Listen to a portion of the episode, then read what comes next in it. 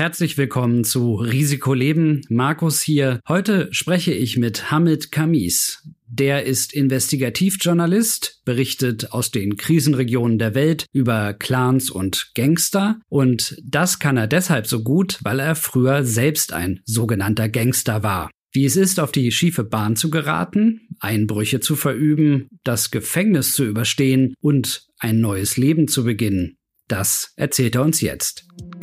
Guck mal, als Kind ist dir ja nicht bewusst, dass du in so einem Scheißviertel wohnst. Ist das normal, wenn einer einen Einbruch macht? Für uns war das normal, wir kommen aus dem Krieg. Wir sind mit Gewalt groß geworden. Dann rufen dich Leute an, die du nicht kennst. Ältere Männer. Kannst du mal bitte nach Bologna kommen? Weißt du, hat wieder eine Putzfrau irgendwas verplappert. Wieder ein Handwerker hat etwas gesehen. Weil da sind schon 10.000, 20.000 investiert worden oder, oder 200.000 in einen Wachmann oder in wer auch immer gerade Drogenprobleme hat, wird dann rangeholt. Das sind meistens Polizeibeamte.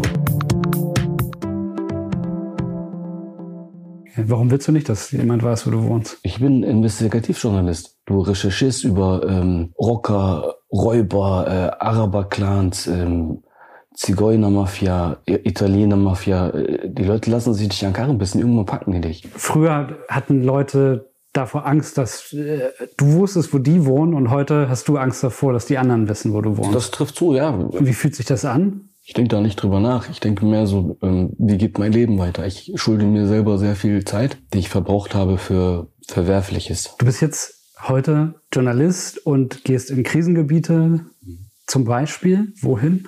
Also ich war in, im Irak, in Syrien, Südlibanon. In Ägypten war ich in Slums. Äh, in Bulgarien war ganz heftig da am Fluss, wo die Flüchtlinge immer rüber geschwommen sind. Und das Schlimmste, wo ich war, war Nordfrankreich, Calais so wie da mit Menschenrechten und so. Da bin ich auch richtig aktiv geworden. Das war 2015. Der Dschungel, so hat man es, glaube ich, genannt. Ne? Das Lager von Leuten, die eigentlich nach Großbritannien wollten. Ne? Da geht es um Menschen, die wie Tiere leben müssen. Und wir sind ja auch Flüchtlinge gewesen. In den 70ern irgendwann sind meine Eltern gekommen und mir war das nie klar, dass ich ein Flüchtlingsjunge bin. Ja, vielleicht mal zum, zum Hintergrund. Du bist, du hast zwölf Geschwister, richtig? 13. Also ich bin das elfte von 14 Kindern. Wir sind ähm, aus dem Libanonkrieg nach Deutschland gekommen und waren erst in Berlin. Also ich war noch nicht da. Und da gab es eine Umverteilung. 1978 war das, richtig? Wir sind in einer Gastarbeitersiedlung groß geworden, die gibt's in jeder Stadt. Da leben nur Türken, Kurden, Araber, Zigeuner und asoziale Deutsche. Das ist halt ein Viertel, wo du die Polizei nicht brauchst. Entweder fressen oder gefressen werden, ganz einfach. Mein heute bester Freund durfte damals als Kind nicht mit mir spielen. Der durfte auch nicht in dieses Viertel rein. Und irgendwann sagst du dir so, wenn du vom Arbeitsamt rauskommst, alle fangen Ausbildung an, die Jungs haben schon Führerschein gemacht und du stehst da und dann sagst du dir auch, ey, ich will nicht mehr zu euch gehören. Du hast mal im äh, Interview gesagt, dass es keine schlechten Tage gab, als du Kind warst. Wie passt das zusammen mit dem, was du gerade erzählst? Guck mal, als Kind ähm, äh, ist dir ja nicht bewusst, dass du in so einem Scheißviertel wohnst. Wir durften auch von zu Hause aus nicht aus dem Viertel raus. Wir kamen aus dem Krieg. Du weißt nicht, wer ist denn draußen? Deutschland war noch ein Nachkriegsland. Da gab es noch richtige Nazis in den 70ern. Lebendige äh, mit Nazi-Vergangenheit. Ganz kurz mal, eben, bevor wir weiterreden. Das ist die, das hat unsere Jungs so gemacht. Weil dann war das der hier und dem war es scheißegal. Da, auf dem, äh, da steht jetzt selbstständige Erwerbstätigkeit oder vergleichbare unselbstständige Erwerbstätigkeit nicht gestattet. Also du hast das quasi Berufsverbot gehabt. So. Und dann ging das hier immer weiter. Aufenthaltsbefugnis. Und ich habe immer gesagt, äh, Papa, was ist das? Ja. Zu meinen Brüdern gefragt, warum haben wir sowas? Und die anderen haben so eine Karte. Das ist erniedrigend. Der Türsteher guckt so, 100 Leute stehen hinter dir, der Türsteher guckt sich das so an und sagt, was ist das? Warum ist das so zerfleddert? Ja. Ach, du darfst nicht arbeiten?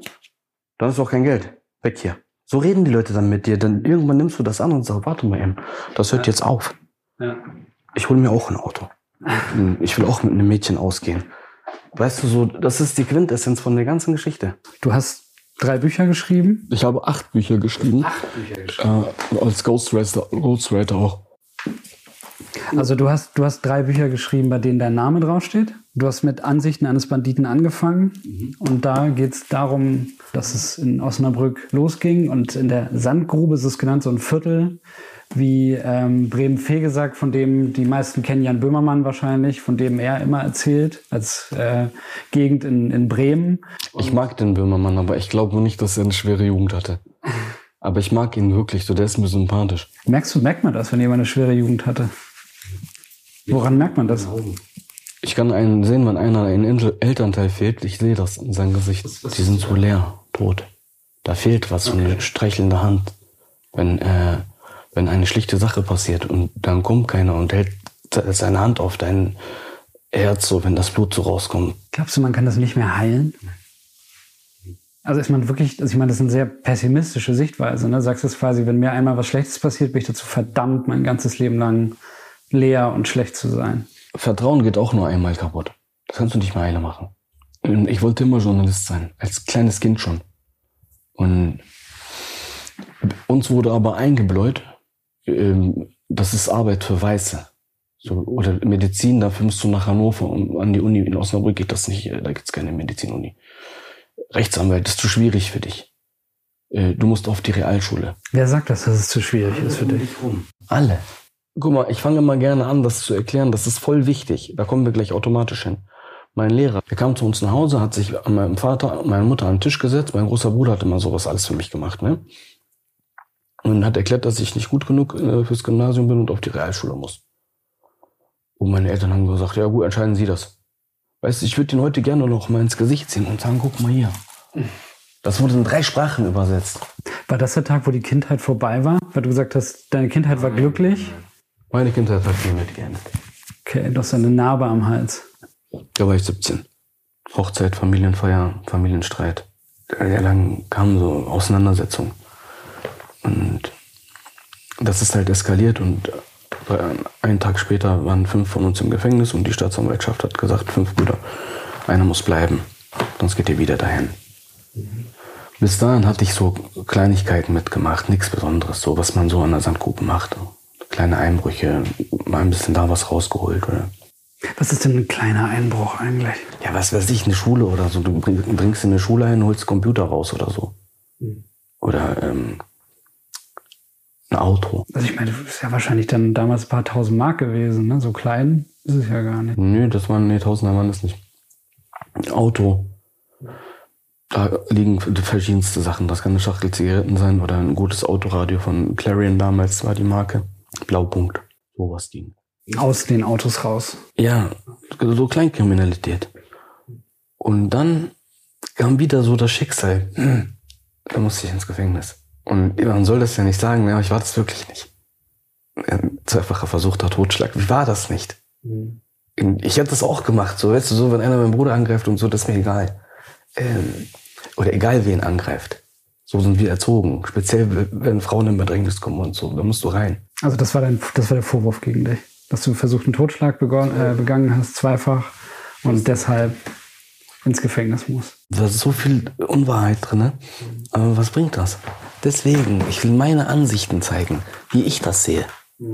Ob dir das gefällt oder nicht, das interessiert mich nicht. Das ist meine Sicht. Das erzähle ich meinen Freunden, das erzähle ich meiner Frau, meinen Kindern. Da waren noch neun andere Anzeigen im Raum, die waren auch alle auf meinen Namen gelegt. Ich bin ja eh drinne. Warum sollen meine Brüder sich belasten? Haben, zack, zack, die Anwälte haben das schnell gemacht und dann hat der Richter das nicht geglaubt. dann durfte ich nach fünf Monaten gehen. Das war echt heftig. So, heute lache ich darüber und ein Auge lacht, ein Auge weint, weil das Gefängnis hat mich fertig gemacht. So, weißt du, so schaffen nicht viele, so heile rauszukommen. Wenn du nach Hause kommst, so alle waren da, so, aber keiner wusste, wie der dich anguckt. Mhm. Also stell dir mal vor, sie geht für dich ins Gefängnis. Für was, was du gemacht hast. Wie gehst du dann mit ihr um, wenn sie rauskommt? Und dann auch noch ein Verwandter. Dein Bruder, dein Kind, dein Cousin, dein Neffe. Also du willst vielleicht sagen, du weißt, du weißt, wer das war. Also du, du sagst, du warst es nicht, du weißt aber, wer es war. Und ähm, aber derjenige hat sich dann, ja, wie, wie hat sich derjenige dann verhalten dir gegenüber? Ich musste das machen. Das war die beste Option. Es ging nicht anders. Stell dir mal vor, du hast gerade ein Kind, das sind sechs, sieben Jahre. Zweifacher versuchter Totschlag. Dann ist deine Frau weg. Dann sieht dein Kind dich im Gefängnis. Dann sagst du, nein, nein, hm, es war scheiße und so drin. Hm, ich habe auch schon ein paar Mal auf die Fresse bekommen drin, äh, ein paar Mal auch ausgeteilt und so. Und da, da sind Leute drin, Vergewaltiger, Kindermörder, äh, Leute, die kein Gewissen haben. Die scheißen auf dich. Mörder, äh, Schwerkriminelle, nicht so wie du, so gerade, ich war 22. Und weißt du was? Drei Wochen vorher hatte ich meine, oder fünf Wochen vorher hatte ich meine Einbürgerungsurkunde bekommen. Ich werde niemals deutscher Staatsbürger geworden. Kriegst du erstmal zehn Jahre Sperre. Und dann kommst du raus und dann ist das auch noch kaputt. Dann ist dir alles egal. Dann gehst du rein. Und dann riskierst du auch. Legst dich auch mit Leuten an, die, die dich abknallen können oder dich, was weiß ich, entführen lassen können oder in einem anderen Land äh, dir irgendwas zustecken lassen durch einen Polizeibeamten. Egal. Ich will leben und jetzt bin ich dran. Und dann ging es los. Und dann hast du dir alles geholt. Und dann bist du auch, ich weiß nicht, wo, wo holt man das? Wie, wie macht man das? Dann bist du in Wohnungen, Häuser Nein. gegangen? Nein. Entweder die Eins oder gar nicht. Am besten Platz eins, zwei und drei. Keiner soll so sein wie ich. Ich habe eh nichts mehr. Ich, ich will jetzt ganz nach vorne. Ich will nagelneues Leder äh, in der S-Klasse riechen. Mhm. Direkt aus Stuttgart rausgeholt. Mhm. Und dann entschließt du dich und dann gehst du zu den Leuten aus deiner Vergangenheit, wo du weißt, die machen Sachen. Mhm. Und ich war damit schon gut trainiert und so, hatte bis dahin schon fünf Jahre Kampfsport gemacht und alles. Das heißt, du kannst gut klettern, du kannst gut wegrennen. Und dann kommen so die ersten Aufträge, irgendwann besorgst du dir selber welche und dann, weißt du, hat wieder eine Putzfrau irgendwas verplappert. Wieder ein Handwerker hat etwas gesehen. Dann rufen dich Leute an, die du nicht kennst. Ältere Männer. Du stehst da, ich war ja auch nicht alleine. Einbrecher sind selten alleine. Kannst du mal bitte nach Bologna kommen? Ich habe nie über sowas nachgedacht. Und da habe ich auch gesehen, wie schön Österreich ist. Du fährst an deinem Sportcabrio rum, hast irgendein Mädchen dabei und du fühlst dich wirklich wie James Bond. Aber du bist echt und er ist eine fiktive Figur. Dann kommst du dahin und du siehst. Aber eigentlich warst du doch derjenige, der James Bond gejagt hat. Du warst ja nicht James Bond, sondern du warst sein Gegenspieler. Nein, du bist der mit dem Auto und mit der Frau. Okay. Der, rein, der James Bond bricht doch auch ein und so. Geheimagent, er kann einen Helikopter fliegen. Aber er, aber er will ja die Welt retten. Und du wolltest ja nicht die Welt retten. Amerika will die Welt retten? James Bond, äh, ein britischer äh, Spion ist. Okay, wir reden über die fiktive James, Figur James Bond, die wird so dargestellt als, als, als, genau, als äh, Weltenretter. Der die Frauen alle genommen hat, der das Geld geklaut hat und so. Äh, ein richtiger Geheimagent ist kein. Aber du wurdest beauftragt, irgendwo einzubrechen und bist mit einem äh, Sportwagen durch Österreich nach Italien unterwegs. Fühlt sich wie James Bond. Wir können darüber streiten, ob äh, du James Bond warst. Ähm, aber das ist das ist dann so, wie man sich vorstellt. Also du bist, du hast nicht angefangen, dir was auszusuchen, sondern du hast einen Anruf bekommen und dann bist du irgendwo hin. Hast du äh, ein Quäntchen, ein Quantum Trost gesehen mit Daniel Craig? Die erste Szene? Wie er reingeht, wie er eindringt, wie, was für ein Mann er ist, wie der kämpfen kann und so. Wir glauben da dran. Und du sagst, ja, gutes Stuntman. Nein, wir glauben, das geht. Mhm. Das geht natürlich nicht, aber wir probieren. Ziel auf den Mond. Wenn du nicht drauf landest, landest du bei den Sternen. Mhm. Das ist unser Motto. Und ähm, ja, dann ist halt was passiert und dann war das ein offizielles Gebäude, wo du rein musst. Oder so. Du kannst ja sagen, mache ich. Aber manche Leute, wenn du sagst, mache ich, musst du auch machen. Mhm. Weil da sind schon 10.000, 20.000 investiert worden oder, oder 200.000 mhm. in einen Wachmann oder in wer auch immer gerade Drogenprobleme hat, äh, wird dann rangeholt. Das sind meistens Polizeibeamte. Also man sucht sich dann Leute, die drin sind, aus, entweder besticht die oder bedroht ist der Raum so halt ein größerer. Geld. Guck mal, dieser eine, der die Klappen ausgeräumt hat, wie hieß der nochmal? Hex Skabi. Mhm. Der, der wurde von einer Mafia finanziert. Das war so ein kurzer, so ein Narzisst, so ein Napoleon-Typ. Die haben den ausgestattet mit gutes Auto, Wohnung und alles und der hat sich die Klatten geschnappt. Der hat ihm einmal siebeneinhalb Millionen gegeben und danach äh, wollte er 40 Millionen. Das findet jeden Tag statt, sowas. Und bei denen weißt du nicht, wie viel die investiert haben. Nur da wurde geliefert. Also wenn wir zum Beispiel von einem, wir reden von einem Museum, da wird dann der Wachmann einfach. Ähm ich will jetzt nicht Museum sagen, um nicht irgendwie konkret zu werden auf aktuelle Sachen. Offizielle Gebäude, das kann, guck mal, siehst du, letztens war es eine Zollstelle.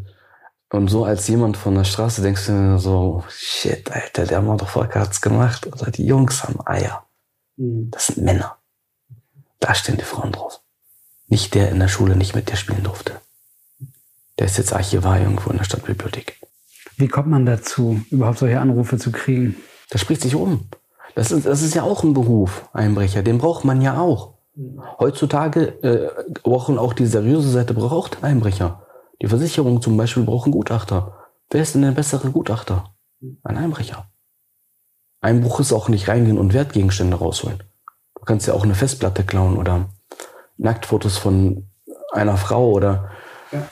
Könntest du mal kurz für uns ein äh, äh, Versicherungsgutachter sein für, für ein paar Minuten und äh, mir jetzt einfach mal erklären, ich möchte auch wirklich unentdeckt, also ich möchte garantiert auch unentdeckt bleiben. Ich möchte da weg, ich möchte mit der Beute verschwinden können. Ein richtiger Einbrecher weiß vorher, wo das liegt. Der nimmt auch nichts anderes mit. Der nimmt nur das mit, was hat er meistens schon veräußert.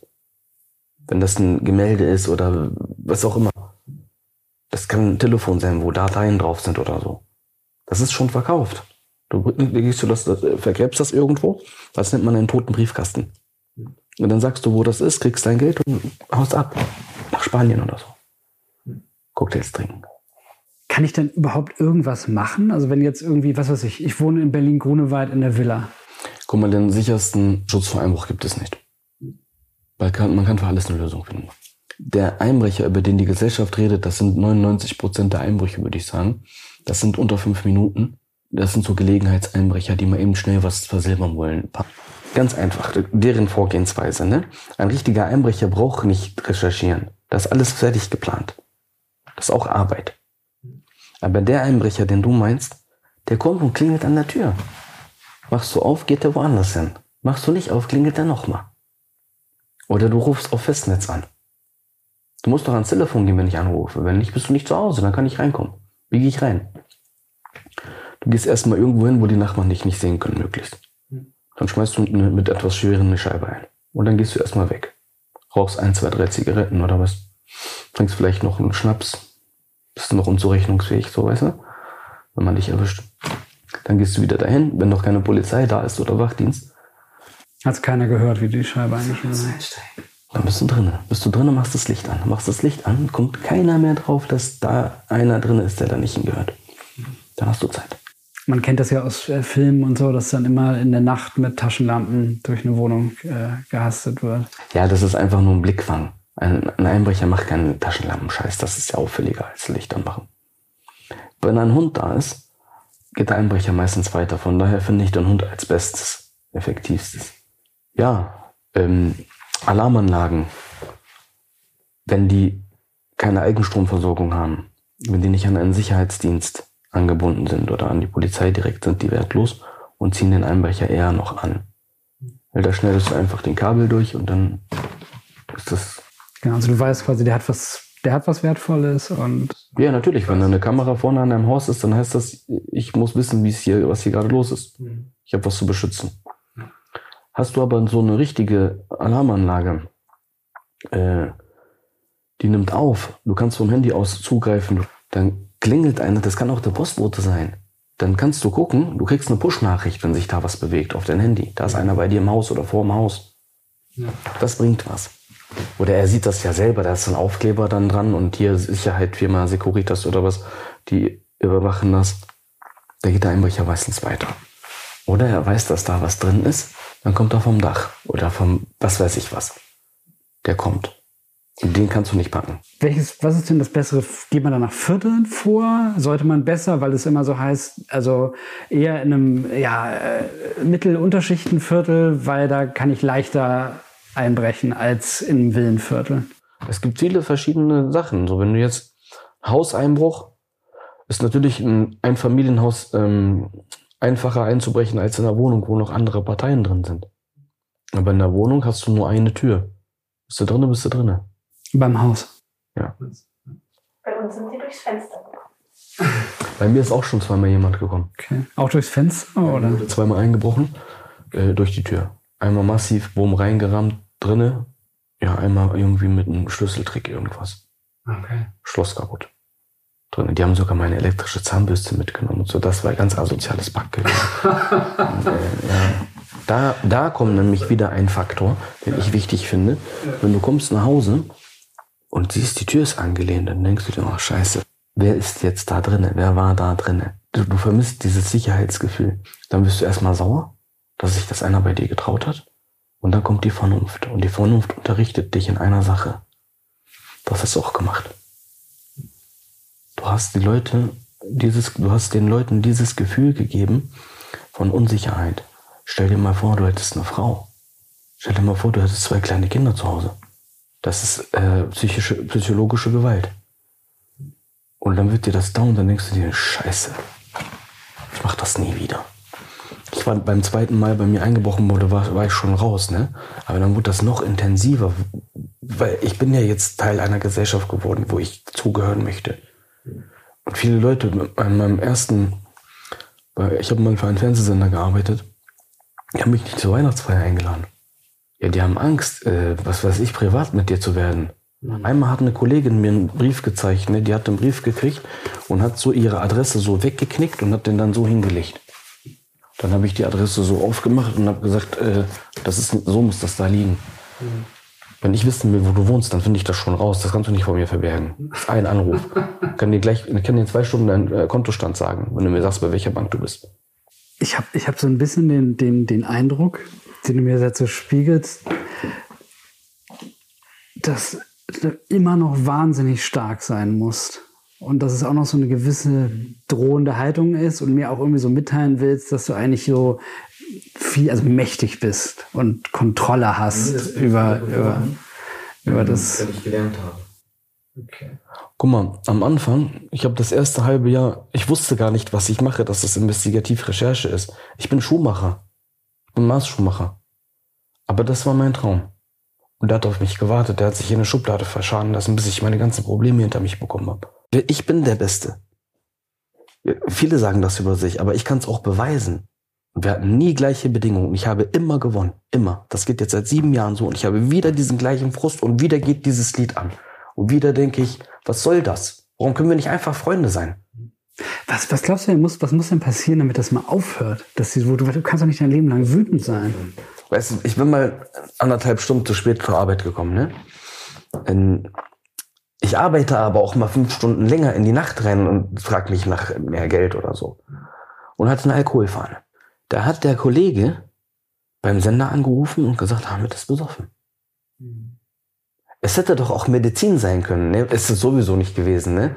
Aber warum verpfeifst du mich denn? Wenn ich, dann frag doch, ey, hast du ein Problem gehabt, alles cool, oder erzähl mir, was war denn, was war denn gestern? Mhm. Wo wart ihr? Aber verpfeift mich doch nicht, das habe ich nicht verstanden. So, das heißt doch, du musst jetzt meine Nummer löschen und das nächste Mal, wenn ich dich irgendwo sehe, stelle ich dir ein Bein. Weißt du, stell dir mal vor, du hast fünf Monate recherchiert, machst mit einer Versteckten die Aufnahme und du hast sowas bei mir gemacht. Und ich komme und wenn ein, ein männlicher Journalist eine Handtasche hat, ist da immer eine Versteckte drinne. Dann komme ich und hau da einmal so drauf oder so, alles verstellt. Und du bist gerade so dabei, den Bock abzuschießen. Dann habe ich dir versaut. Das Leben ist ein Kampf, wie du es erzählst.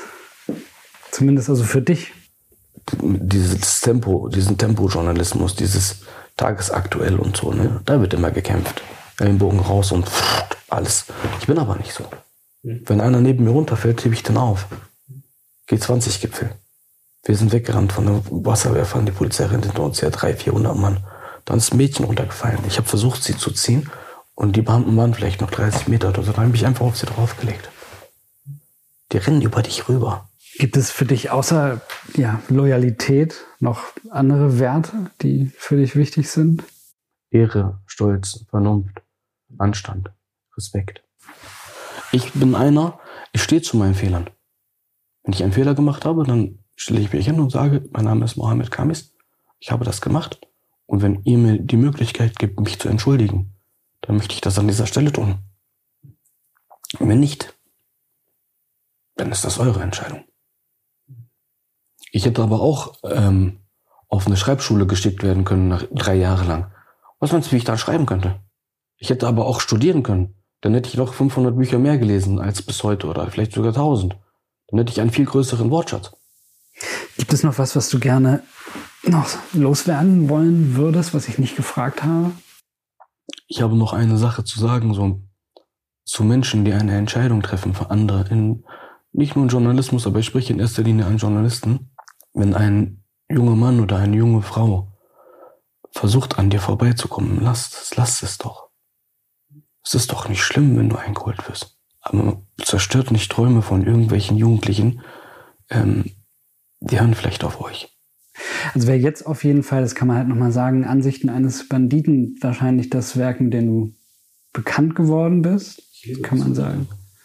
Das äh, auf jeden Fall ein ans Herz gelegt und ich wollte nochmal sagen, vielen herzlichen Dank, dass du dir die Zeit genommen hast. Und genau, muss man sagen, ähm, eines der ja, interessantesten Gespräche. Also was ich jetzt gerade gedacht habe, verstehe das, wie du willst, ne? Ich weiß. Das war Risikoleben. Mein Name ist Markus Fischer. Ich freue mich immer über Lob, Kritik und Anregungen von euch. Wenn ihr welche habt, schreibt einfach eine E-Mail an kommentar@risikoleben-podcast.de. Wenn es euch gefallen hat, dann empfehlt uns gerne weiter oder gebt uns einen Stern auf iTunes und schaut auch mal auf risikoleben-podcast.de vorbei.